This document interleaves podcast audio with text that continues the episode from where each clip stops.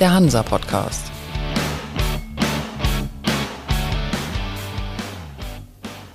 Moin aus Hamburg zur neuen Folge vom Hansa Podcast. Ich bin Michael Mayer und zu Gast bei mir ist heute Kai Ahlsen, Managing Partner beim Hamburger Befrachtungs- und An- und Verkaufsmakler Ahlsenship. Ahlsenship ist fokussiert auf die Drybulk-Märkte und in diesem Jahr entstanden aus der Kooperation von Ahlsen Bulk Chartering und KBC. Moin, Herr Ahlsen. Guten Morgen. Herr Ahlsen, Bulk ist jetzt ja nicht so vorherrschend hier in Deutschland in der maritimen Branche. Fühlen Sie sich wohl in der Nische? Total und wir können glücklicherweise sagen, dass die Branche auch wächst. Bulk hat in den letzten Jahren ähm, zugenommen, die Flotte wächst etwas. Es gibt ein paar Firmen, ein paar Pools im Handysize-Bereich und so weiter. Operator wie Swire und äh, Hamburg Bulk Carriers. Von daher ist schon etwas los. Es hat mal jemand gesagt, wenn die Schifffahrt ein Zoo wäre, dann wäre Bulk zumindest hierzulande so ein bisschen das hässliche Entlein. Das werden Sie wahrscheinlich dann nicht teilen, diese Ansicht. Natürlich nicht. Ähm, ein super interessantes Segment und auch sehr vielfältig in den Größen, in den Commodities und äh, echte Schifffahrt. Von daher eigentlich kann man das, das nicht so sagen.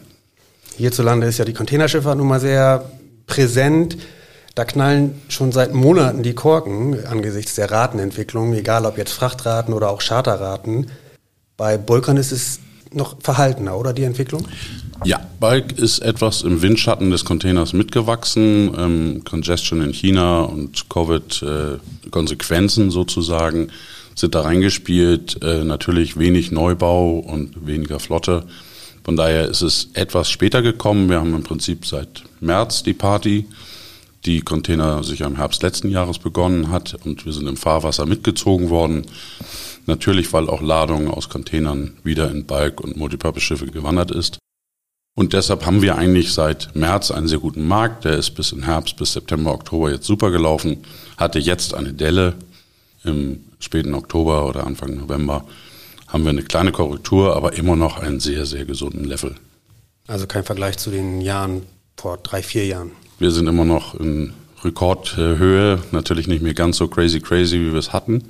Ähm, war auch nur kurz, wenn man sagt, dass man sechs Monate hatte, dieses Niveau, was vier, fünf, sechs Mal so hoch war wie sonst im Spotmarkt.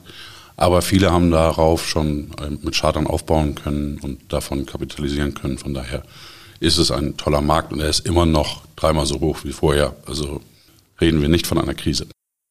Strahlt die Euphorie der Container eigentlich auch bei Ihnen auf das MPP-Geschäft aus? Also ist das, was Sie im MPP-Geschäft machen, vorrangig mit Bulkladungen zusammenzusehen oder wie kann man sich das vorstellen? Und sehen Sie auch da diese starken Raten, die für Projektgüter oder ähnliches gezahlt werden?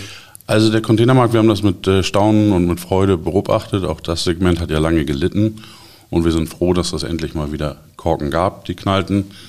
Das war sehr drastisch, weil es sehr, sehr schnell hochgegangen ist, die Kapazitäten sehr knapp wurden und auf einmal alle fast in Panik alles mitgemacht haben, was ging. Das ist auch bei uns angekommen. Dadurch sind auch Ladungen stehen gelassen worden, die die Containerleute sonst genommen hätten.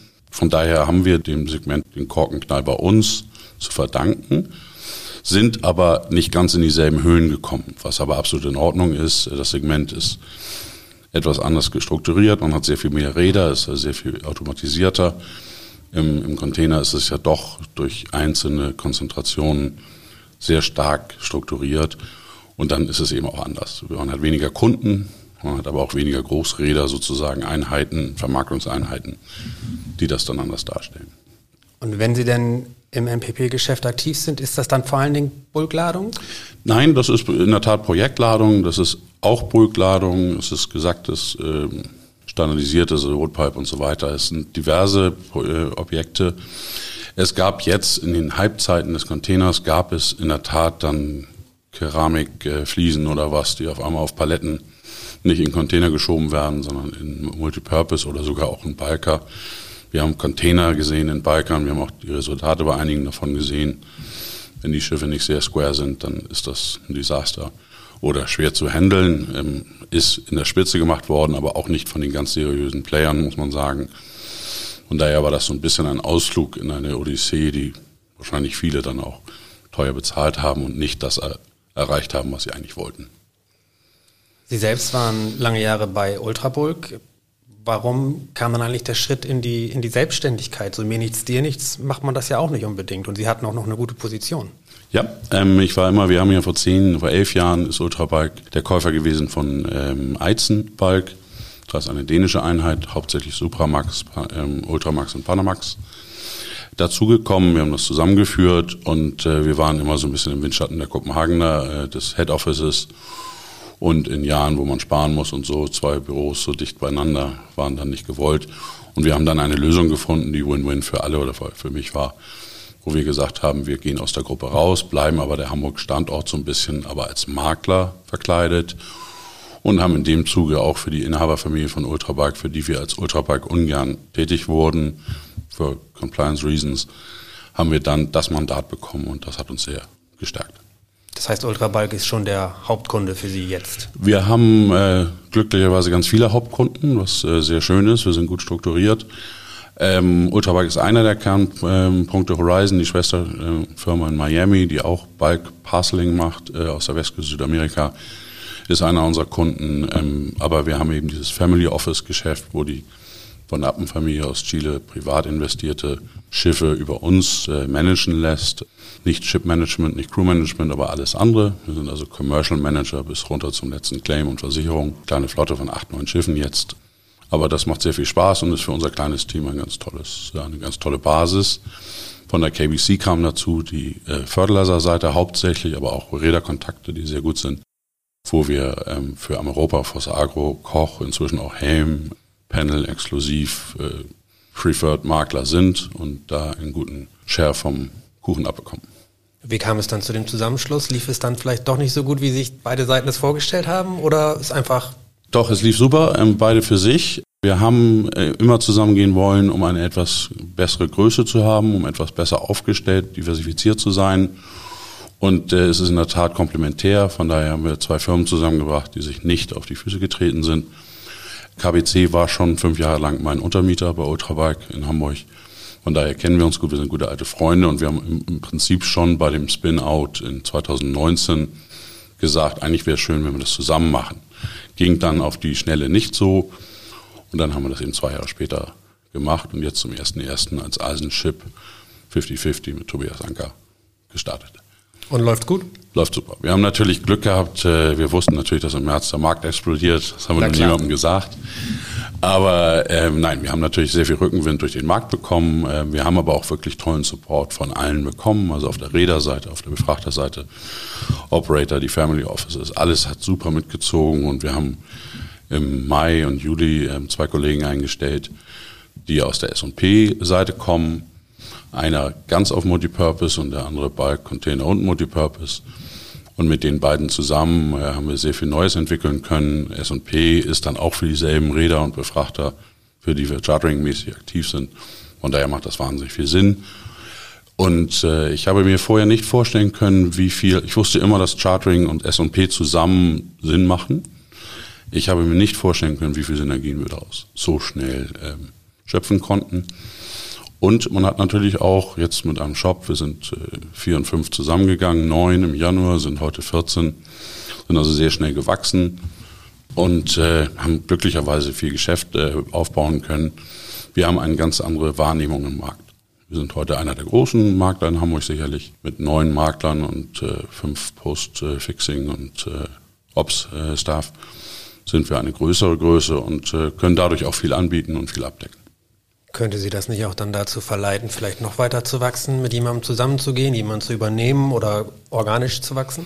Für uns wichtig sind die Leute. Wir sind nicht gewachsen auf 14 Leute, weil wir 14 Leute die richtige Zahl fanden, sondern wir haben Leute gesehen, die zu uns passten und haben so den eigentlich organischen, sehr schnellen Wachstum dieses Jahr hingelegt, der uns wahnsinnig viel Spaß gemacht hat, weil die Leute einfach zusammenpassen, sich teilweise lange kannten und wir dadurch viele Synergien schaffen konnten und eine super Arbeitsklima mit diesem Markt gekappelt sowieso, aber auch so sehr kameradschaftlich und sehr als Team und das ist für mich wichtig. Also die Größe, es ist größer, als ich je gedacht hätte und von daher heute noch jetzt irgendwie mit jemand anders zusammen.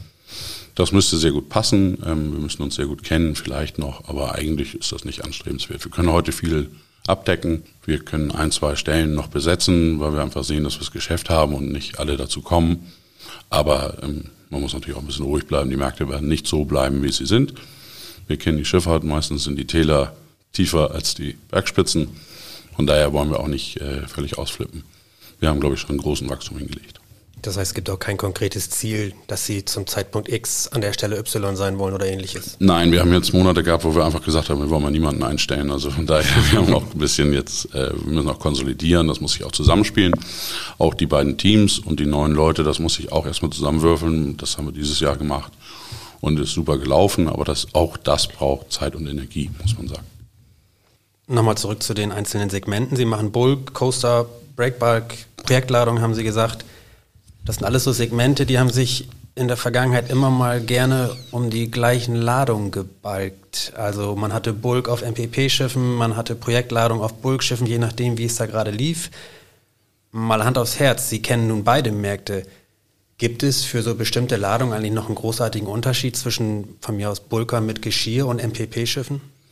Ja, also das Klientel ist meist anders oder die, die Zielgruppen. Ähm, ich muss dazu sagen, dass wir auch Container machen. Wir haben ein, zwei ähm, Kunden, die uns sehr supporten, wo wir Containerschiffe laufen haben. Ähm, von daher, wir haben alle Segmente im Prinzip. Tanker jetzt nicht, Gas auch nicht, aber die Hamburger Segmente sozusagen haben wir gut abgedeckt. Und äh, das gibt uns eigentlich mehr Stärke, dass wir in allen Segmenten sind, weil wir sie verstehen und untereinander vermitteln können, ähm, als dass das jetzt irgendwie Konflikt ist. Aber es gibt natürlich so Überschneidungszonen, die, die Sinn machen. In kleinen Segmenten muss man ehrlich sagen, das ist ja immer nur die Spitze und davon wird immer viel geredet. Aber eigentlich haben wir gut ausgebuchte Schiffe aus den Segmenten, wo sie sind. Die Leute, im Multipurpose gibt es keine Neubauten quasi, ist zwei Hände voll. Das ist natürlich dann ein Druck, der auf diesem Markt lastet denn die Leute haben Ladungscommitments und äh, wissen heute noch gar nicht, wie sie es nächstes Jahr abfahren wollen. Und da entsteht natürlich ein gewisser Druck. Wie reagieren denn Ladungseigner, wenn sie denen sagen, du hast hier eine Bulkladung, die du weghaben willst, ich habe aber nur ein MPP-Schiff oder umgekehrt? Ja, in der Not frisst der Teufel fliegen. Ähm, am Ende des Tages äh, müssen die Leute die Ladung bewegen und wenn sie das nicht hinbekommen im herkömmlichen Sinne, muss man eben andere Alternativen angucken. Die Preise sind sowieso sky high, egal auf welchem Segment man bucht. Ähm, es ist schon jetzt in diesem Jahr die Not groß geworden, Ladungen zu bewegen. Und dann guckt man sich eben auch alles andere an.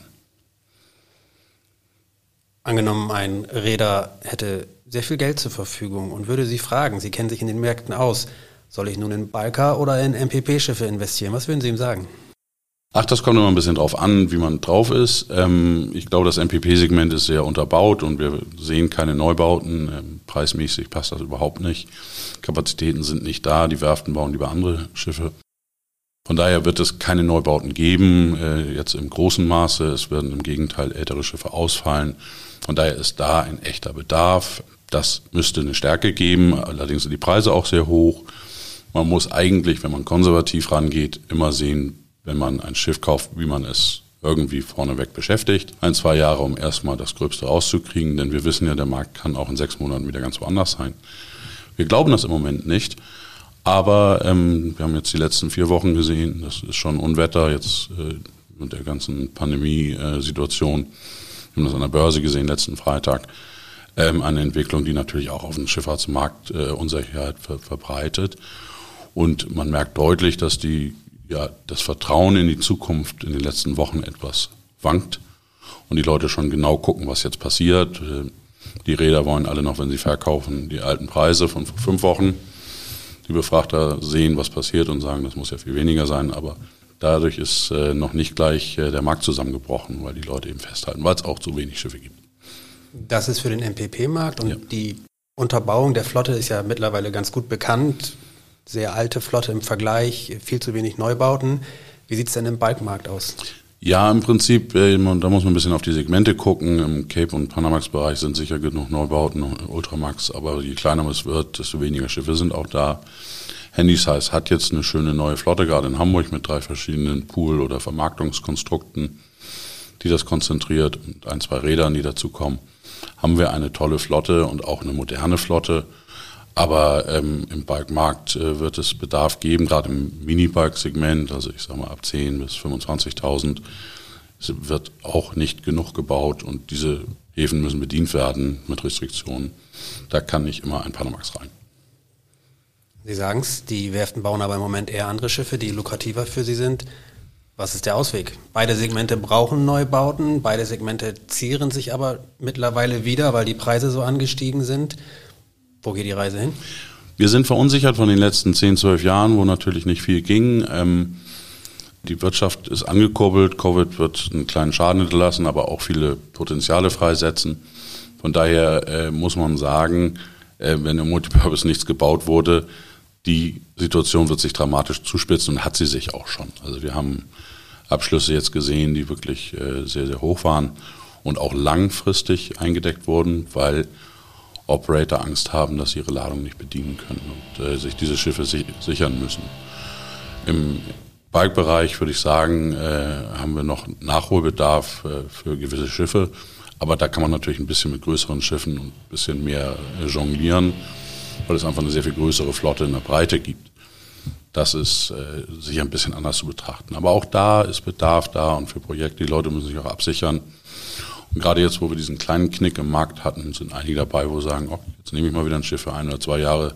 Das Potenzial, dass es wieder höher geht, weil eigentlich strukturell sich nicht alles geändert hat. Der Bedarf müsste eigentlich noch da sein. Das heißt, wenn ich Sie richtig verstehe, gehen Sie aber schon davon aus, dass gerade im MPP-Markt die Raten noch weiter steigen. Ja. Deutlich steigen? Ja, ich meine, wir muss jetzt gucken, wo wir sind. Ähm, es gab Abschlüsse, die wirklich hoch waren. Und es gibt keine Schiffe. Also wir gucken wirklich äh, für gewisse Schiffstypen, ist das nächste Schiff im März oder im April offen. Wenn jemand wirklich Schiffe braucht, dann müssen die sich das angucken, auch spätere Anlieferungen. Bei den Käufen auch äh, reden wir von Ablieferungen im Sommer, die das heute festgelegt werden. Das wäre die nächste Frage tatsächlich. Es gab auch eine Zeit lang eine sehr große Nachfrage im An- und Verkaufsmarkt für MPP-Schiffe. Das hat sich auch ein bisschen abgekühlt, auch durch die Preisentwicklung. Aber nach wie vor wird Tonnage gesucht. Glauben Sie, dass es auch weiterhin so ist, dass Sie in Anführungszeichen alten Gurken immer noch einen neuen Interessenten finden? Also alte Gurken, dann kommt es natürlich darauf an, wie gut die in Schuss gehalten wurden und äh, wer sie zwischendurch besessen und beredert hat. Aber nein, die Schiffe haben einen Markt und werden weiter Sky High verdienen. Also im Vergleich zum historischen sowieso, aber auch zum jetzigen. Wir haben vielleicht ein kleines Peak gesehen, aber da es keine Schiffe gibt, muss man ehrlich sagen, es gibt immer einen, der, der muss. Und auf einmal ist der Markt dann doch wieder höher als vorher. Also bis jetzt haben wir jedes Mal, wenn wir geschlossen haben, das zwei oder drei Monate später sehr bereut. Obwohl wir total happy mit den Levels waren und so muss es ja auch sein. Man kann ja nicht immer nur alles im richtigen Moment offen haben und schließen. Aber im Prinzip war der Trend immer so, dass wir dachten, wir haben Weltrekord geschlossen und drei Monate später haben wir das angeguckt und gesagt, na, das äh, ist schon wieder lange überholt. Das sind ja eigentlich ganz gute Aussichten für die Branche hier in Deutschland, oder? Ich meine, hier gibt es einige Eigner, aber auch Carrier, also dann können die ja durchaus positiv in die Zukunft gucken. Absolut, wir haben einen tollen Cluster in Hamburg, wir haben durch Container, da ist natürlich die Flotte etwas abgespeckt worden über die Jahre. Multipurpose haben die, die Landesbanken alle verkauft ähm, haben die Eigner gewechselt, aber gibt es auch neue Segmente, neue Operator. Ähm, von daher, wir haben eine tolle Landschaft äh, von Operatoren und Rädern, Befrachtern. Ähm, von daher, wir haben einen, einen tollen Shipping-Cluster, wir haben Fachkräftemangel, wenn man so will. Eigentlich suchen die gängigen großen Firmen, ob es Operator oder Makler sind, Befrachter suchen alle Leute, die was können, die müssen Erfahrung mitbringen. Wir bilden nicht genug aus. Äh, das sollte sich jeder an die eigene Nase fassen, ob man da nicht mal mitmacht. Denn wir werden diese Leute brauchen und wir sehen heute schon, dass das eng wird. Ich würde ganz gerne einmal noch mal ganz kurz zurück zu den alten Schiffen. Egal ob nun in der Befrachtung oder im An- und Verkaufsmarkt, macht sich auch bei Ihnen, also bei Bulk- oder MPP-Schiffen, dieser Trend aus der Containerschifffahrt bemerkbar, dass Frachtkunden immer stärker auf eine gewisse Nachhaltigkeit in ihrer Logistikkette setzen, also dass die Schiffe, mit denen sie ihre Ladung abfahren, auch eine gewisse Energie- oder auch Umwelteffizienz haben. Ich sage jetzt mal Ikea, Amazon und Co., die machen zwar auch viel PR und viel Tamtam -Tam um ihre Geschichten, aber man hört immer wieder, dass es schon auch in den Verhandlungen zur Sprache kommt, dass sie nicht mehr mit irgendwelchen 20 Jahre alten Schachteldampfern durch die Gegend fahren wollen. Ist sowas auch in Ihrem Markt bemerkbar? Also ganz klar, der ähm, Fokus ist ganz klar darauf. Alle reden davon. Viele reden mehr, als sie wirklich agieren, aber es ist auch in die Mode gekommen. das hochzuhalten, nachhaltig zu sein. Ähm, aber nein, die Großkunden, die Top-Kunden werden darauf einen Riesenfokus setzen. Die Leute sind alle angehalten, das zu machen und das ist ja auch gut so. Schifffahrt wurde langsam als Dreckschleuder der Industrie und was weiß ich ähm, benannt. Bisschen zu Unrecht, weil die Struktur natürlich auch mit den Neubauten, die zwei Jahre brauchen, bis sie kommen und die Schiffe kauft man oder baut man für 20, 30 Jahre, da kann man nicht mal eben umstellen. Und da ist natürlich viel verpasst worden, das frühzeitig einzuleiten. Es gibt Kunden, die darauf sehr großen Wert legen und auch das Segment dann wirklich nur ansteuern, was das mitmachen kann. Wir werden mit IMO 2023 und den neuen äh, Emissionsregeln werden wir einen starken Einschnitt haben. Da werden auch einige ältere oder nicht so effiziente Schiffe drunter leiden. Aber solange Mangel an Schiffen ist, werden auch diese weiter äh, beschäftigt sein. Also von daher ist es nicht so, dass die jetzt auf einmal obsolet werden und wir nicht mehr wissen, was wir mit denen machen sollen. Das kann ich nicht sehen. Was denken Sie denn, wo die Reise technologisch hingeht? Sie sprechen mit so vielen Leuten wahrscheinlich und kennen sich ja auch ganz gut aus. Antriebsarten etc. Was macht die MPP-Branche? Ja, wenn wir das wüssten, also es gibt ja MPP-Räder, äh, die Scrubber eingebaut haben, was man bei so kleinen Schiffen kaum glauben konnte, hängt aber auch von den Trades ab. Ähm, es gibt andere, die das verabscheuend haben. Ähm, was den neuen Antrieb, äh, Antriebsmodelle angeht, äh, gibt es bei drei Leuten vier Meinungen. Von daher ist das sehr schwer. Da ist noch keine Richtung abzusehen. Ähm, es gibt Tendenzen, aber da muss auch erstmal eine Richtung vorgegeben werden. Da wird irgendeiner der Großen irgendwann mal sagen, wir gehen jetzt in die Richtung. Und dann finden das vielleicht ein paar mehr gut und dann geht das in die Richtung. Aber das ist überhaupt noch nicht abzusehen, in welche Richtung das geht. Keines der Systeme ist so ausgereift und die Logistik dahinter, die Verteilung der, der Antriebsstoffe ist noch nicht gesichert. Von daher reden wir da ein bisschen von Zielen, die noch nicht erreichbar sind, die noch nicht strukturiert sind. Gilt das gleiche für den Bulkmarkt? Ja, natürlich. Also wir wissen alle nicht, äh, wenn man heute Neubauten anguckt, also es gibt ja kaum Plätze, von daher ist das äh, nicht das Riesenproblem, aber wenn man heute anguckt, Neubauten, die in 2023, 2024, 2025 kommen sollen, da müsste man ja schon wissen, welchen Antrieb sie haben. Jetzt gibt es welche, die Battery Ready oder Hydrogen Ready oder irgendwas äh, noch alternativ angeboten werden. Das kostet natürlich irre viel Geld mehr, ist dann auch noch nicht so ready, wie wir es denken. Also da wird dann auch hinterher noch eine Investition fällig sein. Aber dann hat man wenigstens die Flexibilität. Aber da ist sehr viel ähm, im Gespräch, da ist sehr viel im, im Werden. Und da werden wir auch in den nächsten ein, zwei Jahren eine Richtung einschlagen. Also es kann nicht ewig unbeantwortet bleiben.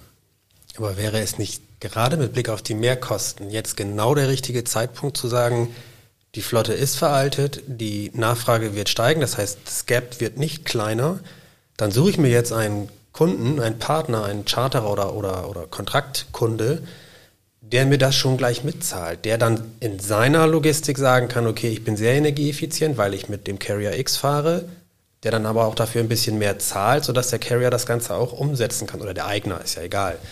Ist das nicht genau jetzt der richtige Zeitpunkt? Also wir haben noch nicht so viele ähm, Kunden gesehen, die gerne die Hand heben und mehr bezahlen wollen. Das ist merkwürdig. Das ist wie im Biomarkt. Ähm, ja.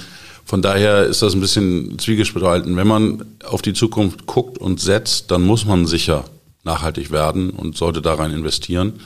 Es ist aber heute in der Finanzierung nicht zu, nicht darzulegen und noch nicht zu hinterlegen, dass man dafür mehr Geld kriegt. Ich glaube, am Ende des Tages wird es so sein. Es wird Firmen geben, IKEA Metro, die sagen, alle, mit denen wir zusammenarbeiten, müssen gewisse Kriterien erfüllen. Dann wird es bei vielen eng. Und da wird es Ausnahmeregelungen geben, weil die sich wahrscheinlich in der Masse gar nicht diesen Luxus erlauben können. Also das werden Einzelne sein. Dass heute jemand da rein investiert, ohne das äh, eingeloggt zu haben, ist sehr kompliziert. Es gibt Finanzierungswege, die bei nachhaltigen Projekten etwas besser sind. Da sind andere Länder weit vor uns. In Norwegen kann man sehr viel besser finanzieren, wenn man richtig grün wird. Ähm, da sind wir in Deutschland wieder mal hinterher, aber es muss kommen und wird auch kommen. Und dann wird sich diese Branche auch ein bisschen erholen und nicht mehr die Dreckschleudern der Welt sein. Hätte ja auch was für sich für das Cluster hier in Deutschland, ja. das Maritime. Eigentlich müsste man denken, dass wir als äh, Leading Nation das voranbringen. Das tun wir nicht ganz. Wir wollen das zwar, aber wir setzen das nicht ganz um. Aber das wäre natürlich schön, wenn das irgendwann kommt. Für die Natur muss es sein und wir wollen es alle unseren Kindern anders hinterlassen, als wir das heute absehen können. Das sind eigentlich ganz gute Aussichten für Bulk- und MPP-Märkte, zumindest für Räder. Was denken Sie denn, was Sie selbst bei Alsenchip in den nächsten 12 bis 24 Monaten mehr beschäftigen wird, Bulk oder MPP? Ja, wir haben das Glück, dass wir beides können und auch beides wollen. Ähm, und oft ist es eben überlappend. Ähm, von daher passt das ganz gut.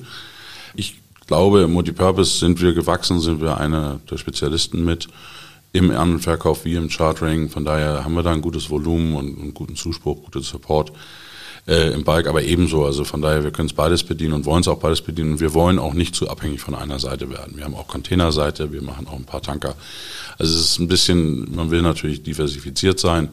Man muss da ein bisschen aufpassen, dass man nicht Jack of all Trades wird, aber wir haben im Prinzip bei uns die Personen spezialisiert auf die Segmente und dadurch können wir das immer sehr gut abdecken. Und falls es dann doch mal wieder ein bisschen runtergehen sollte, ist es ja von Vorteil, wenn man beide Segmente oder drei Segmente bedient, weil wir sprachen schon über die Wechselwirkung in den Ladungen und den Flotten. Genau, richtig. Also irgendwie kann man dann alles bedienen und es wird natürlich runtergehen. Wir wissen alle, dass es nicht ewig so bleiben kann. Und äh, wir müssen heute der Containerbranche danken, dass sie die, die Bauplätze alle besetzt haben. Denn sonst hätten wir auch Biker bestellt ohne Ende. Multipurpose wahrscheinlich nicht, aufgrund der Kostenstruktur und der Werftstruktur. Aber ähm, im Prinzip haben die Containerleute, dadurch, dass sie ein bisschen vorweg waren, alle Plätze besetzt und äh, dafür kann der Bikemarkt eigentlich nur danken. Letzte Frage, Sie sagen, es wird wieder runtergehen. Wann wird es wieder runtergehen? Ähm, für mich sind, man kann ja so weit gucken, wie man will. Ich denke, dass die nächsten ein, zwei Jahre auf alle Fälle eine feste Basis haben. Vielleicht nicht auf dem crazy Level, was wir hatten, aber vielleicht auf dem Level, wo wir uns heute bewegen, plus minus ein bisschen, was absolut gesund ist und für alle vertretbar und Rekordhöhe hat, wenn man im historischen Vergleich guckt. Hoffentlich länger. Ich äh, sehe noch nicht, dass wir von Neubauten erschlagen werden. Von daher gibt es eigentlich eine Basis, dass das nachhaltig höher bleiben kann und sich nicht durch Überbauung wieder komplett ins Bodenlose reduziert. Dann sind wir sehr gespannt, ob Sie recht behalten. Herr Alsen, das war sehr interessant. Vielen Dank für das Gespräch. Ich bedanke mich für die Einladung und für das nette Gespräch. Vielen Dank.